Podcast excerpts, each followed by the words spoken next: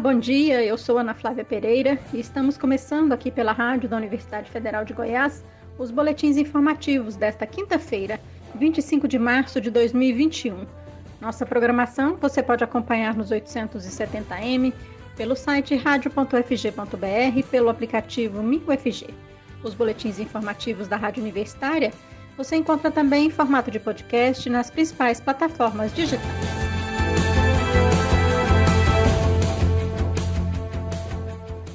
Números da pandemia da Covid-19 não param de crescer em Goiás. Ontem, o estado bateu um novo recorde de infectados pelo coronavírus. Foram 5.409 pessoas diagnosticadas em 24 horas. Na terça-feira, o estado já tinha registrado recorde de 4.963 casos.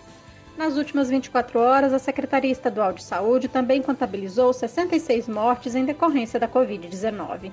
Assim, ao todo, o estado contabilizou mais de 464 mil pessoas infectadas e 10.648 mortes pelo novo coronavírus desde o início da pandemia. O número de hospitais da rede estadual de saúde com 100% dos leitos de UTI ocupados em Goiás também não para de crescer. Na terça-feira eram 25, ontem já foram 26. A taxa de ocupação das UTIs de Covid-19 na rede pública estadual chegou a 98%. Na enfermaria, 83% dos leitos estavam ocupados ontem. Em Goiânia, 99% das UTIs tinham pacientes. Nas enfermarias, o índice era de 97% de ocupação. Na fila de espera por um leito, havia ontem 350 pedidos para internação em unidade de terapia intensiva de coronavírus e 277 de enfermaria.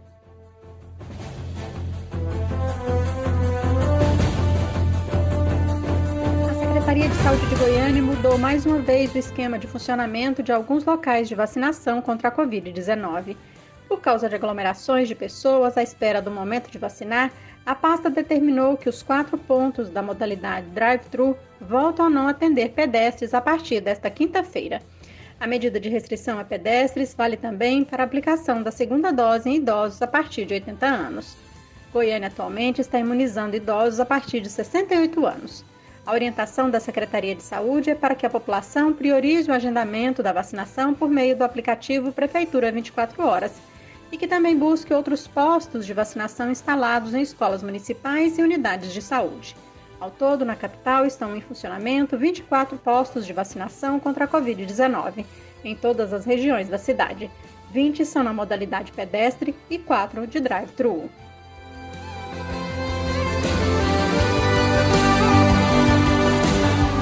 Fazer o agendamento para tomar a vacina contra o coronavírus em Goiânia, é preciso acessar o aplicativo Prefeitura 24 Horas, fazer o cadastro, inserindo dados pessoais, histórico de vacina e grupo ao qual pertence.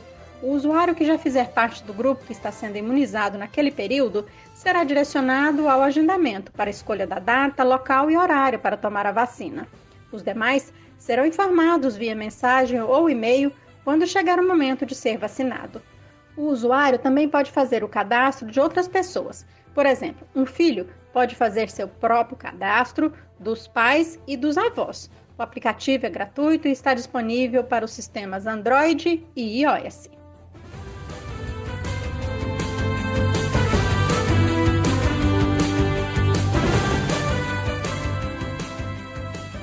Aparecida de Goiânia, na região metropolitana da capital, estão sendo vacinados a partir de hoje contra a Covid-19 moradores da cidade com 65 anos ou mais. Para receber o imunizante, a pessoa precisa apresentar documento de identidade, CPF ou cartão SUS e comprovante de endereço. A vacinação em Aparecida de Goiânia ocorre em sete pontos. Nas unidades básicas de saúde, que são postos de vacinação da Covid-19, a vacinação ocorre de segunda a sexta-feira, das 8 às 5 da tarde, mas é necessário fazer agendamento. Já nos pontos drive-thru, a vacinação também ocorre durante toda a semana, mas vai de 8 da manhã às 7 da noite e não é necessário agendamento. Para fazer o agendamento para a vacina contra a Covid-19 em Aparecida de Goiânia, a pessoa deve utilizar o aplicativo de celular Saúde Aparecida para quem tem sistema Android ou acessar o site da Prefeitura da cidade. Aparecida de Goiânia registra mais de 55 mil contaminados pelo novo coronavírus e 867 óbitos pela Covid-19. Ontem, a rede pública de saúde do município tinha 84% dos leitos de UTI ocupados. O índice na rede privada de hospitais era de 95%.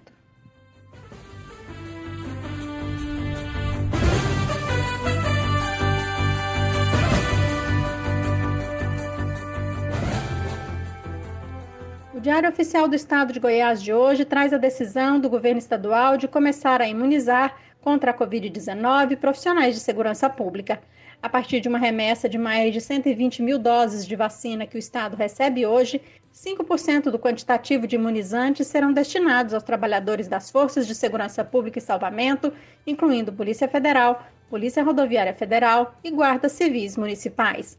As doses deverão ser utilizadas conforme orientações das secretarias de saúde estadual e municipais e, obrigatoriamente, será preciso considerar trabalhadores em atividade e ordem decrescente de idade.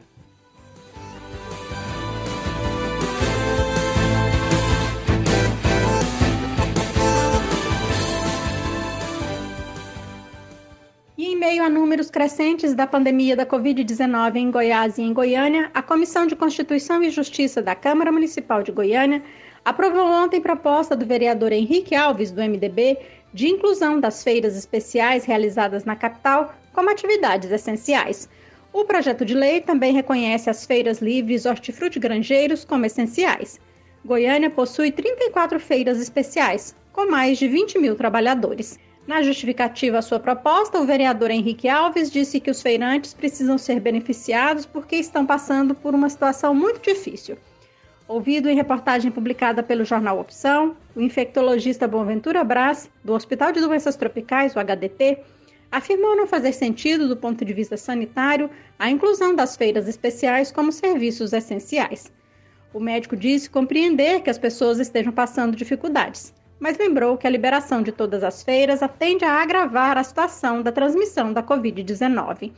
Segundo ele, é muito difícil manter afastamento social em uma feira e, na atual situação, com UTIs lotadas em todo o estado e na capital, a liberação das feiras pode ser fator agravante para a circulação do novo coronavírus nesse momento.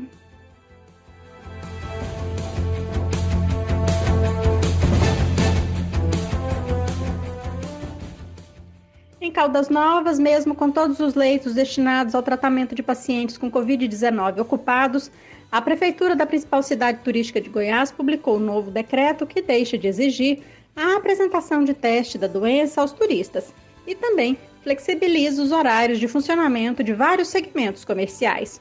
O novo decreto, assinado pelo prefeito Kleber Marra, do Republicanos, foi publicado na última segunda-feira, dia 22 de março, e tem validade por 14 dias. Segundo o documento, restaurantes, bares, lanchonetes, pizzarias, pit dogs, distribuidoras de bebidas e lojas de conveniência podem funcionar das 6 da manhã às 10 da noite com 50% da capacidade total de ocupação e limite de 4 pessoas por mesa. No caso de hotéis e pousadas, que anteriormente só poderiam autorizar a entrada do hóspede mediante apresentação de exame negativo para o coronavírus, agora, além de não ter mais essa obrigatoriedade, também podem atender com 50% de sua capacidade máxima, o que no decreto anterior era restrito a 30%. Na manhã de ontem, segundo a Secretaria de Saúde de Goiás, Caldas Novas tinha todos os leitos de UTI destinados ao tratamento de pacientes com coronavírus ocupados. A cidade dispõe de 20 leitos de UTI Covid-19, sendo 15 na rede pública e 5 na rede privada. Caldas Novas registra perto de 6 mil contaminados pelo novo coronavírus e tem 125 mortes pela Covid-19.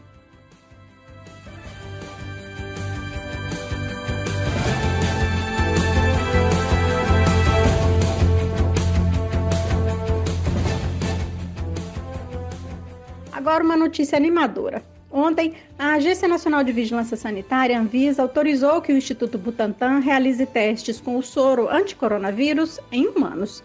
Este soro está sendo desenvolvido pelo Instituto Butantan desde o ano passado a partir do plasma de cavalos. Segundo informou o Instituto, 3 mil frascos do produto estão prontos para iniciar os testes. A autorização permitirá que o soro seja aplicado em pessoas contaminadas pela doença e depois que se descubra qual a dose necessária para obter os efeitos desejados. O objetivo do soro é amenizar os sintomas da doença nas pessoas já infectadas. Ele não é capaz de curar nem de prevenir a doença. O estudo é coordenado por médicos da Universidade de São Paulo. Para a produção do soro, os técnicos retiram o plasma do cavalo, que faz parte do sangue do animal, e levam para a sede do Butantan, na zona oeste de São Paulo. Os anticorpos são separados do plasma e se transformam em um soro anti-Covid. Os cavalos, além de ajudarem a produzir o soro, participam dos testes. Os vírus inativados não provocam danos aos animais, nem se multiplicam no organismo, mas estimulam a produção de anticorpos. No início de março, o diretor do Instituto Butantan, Dimas Covas, disse que os testes feitos em animais apontaram que o soro é seguro e efetivo.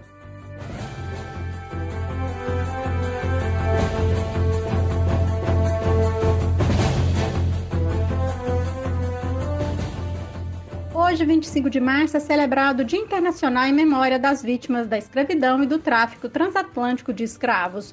O tráfico transatlântico de escravos existiu por mais de 400 anos e afetou mais de 15 milhões de homens, mulheres e crianças. E embora este comércio não exista mais há dois séculos, as ideias de supremacia branca que sustentaram a escravidão continuam, segundo a ONU, a Organização das Nações Unidas. Por isso, o mundo deve continuar celebrando o 25 de março e lutando pelo fim da escravidão de qualquer natureza. Vamos acompanhar a reportagem da Rádio ONU. As Nações Unidas marcam neste 25 de março o Dia Internacional em memória das vítimas da escravidão e do tráfico transatlântico de escravos. A data ressalta o movimento global para acabar com injustiças que têm raízes no comércio de escravos e a importância da educação para reconhecer o impacto desta história no mundo moderno e como lidar com seus efeitos duradouros. No total, mais de 15 milhões de homens, mulheres e crianças foram transportados através do Atlântico. Today, we honor the memory of the millions of people of African descent em vídeo, o secretário-geral da ONU, Antônio Guterres, disse que a data homenageia a memória de milhões de afrodescendentes que sofreram com um brutal sistema de escravidão e com o tráfico transatlântico de escravos. Segundo ele, este comércio criou e sustentou um sistema global de exploração que existiu por mais de 400 anos, arrasando famílias, comunidades e economias. Guterres lembra a resiliência daqueles que suportaram as atrocidades cometidas por traficantes e proprietários de escravo e reconhece os imensos contributos que homens, mulheres e crianças escravizados deram à cultura, ao conhecimento e à economia dos países para os quais foram transportados. O comércio transatlântico de escravos terminou há mais de dois séculos, mas para o chefe da ONU, as ideias de supremacia branca que os sustentavam permanecem vivas. Da ONU News Nova York, Ana Paula Loureiro.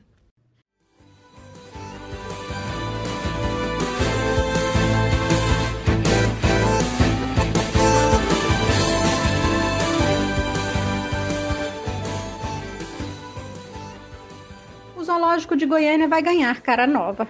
Com recursos provenientes de um convênio com o governo federal, a Agência Municipal de Turismo, Eventos e Lazer dará início a uma reforma no zoológico da capital.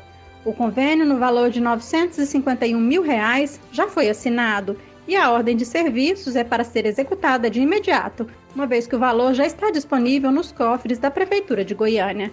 O projeto de reforma prevê melhoria para proporcionar maior bem-estar aos animais, melhorar o acesso dos visitantes e garantir a inclusão, pois toda a obra será feita com readequações para a acessibilidade de pessoas com deficiência ou mobilidade reduzida.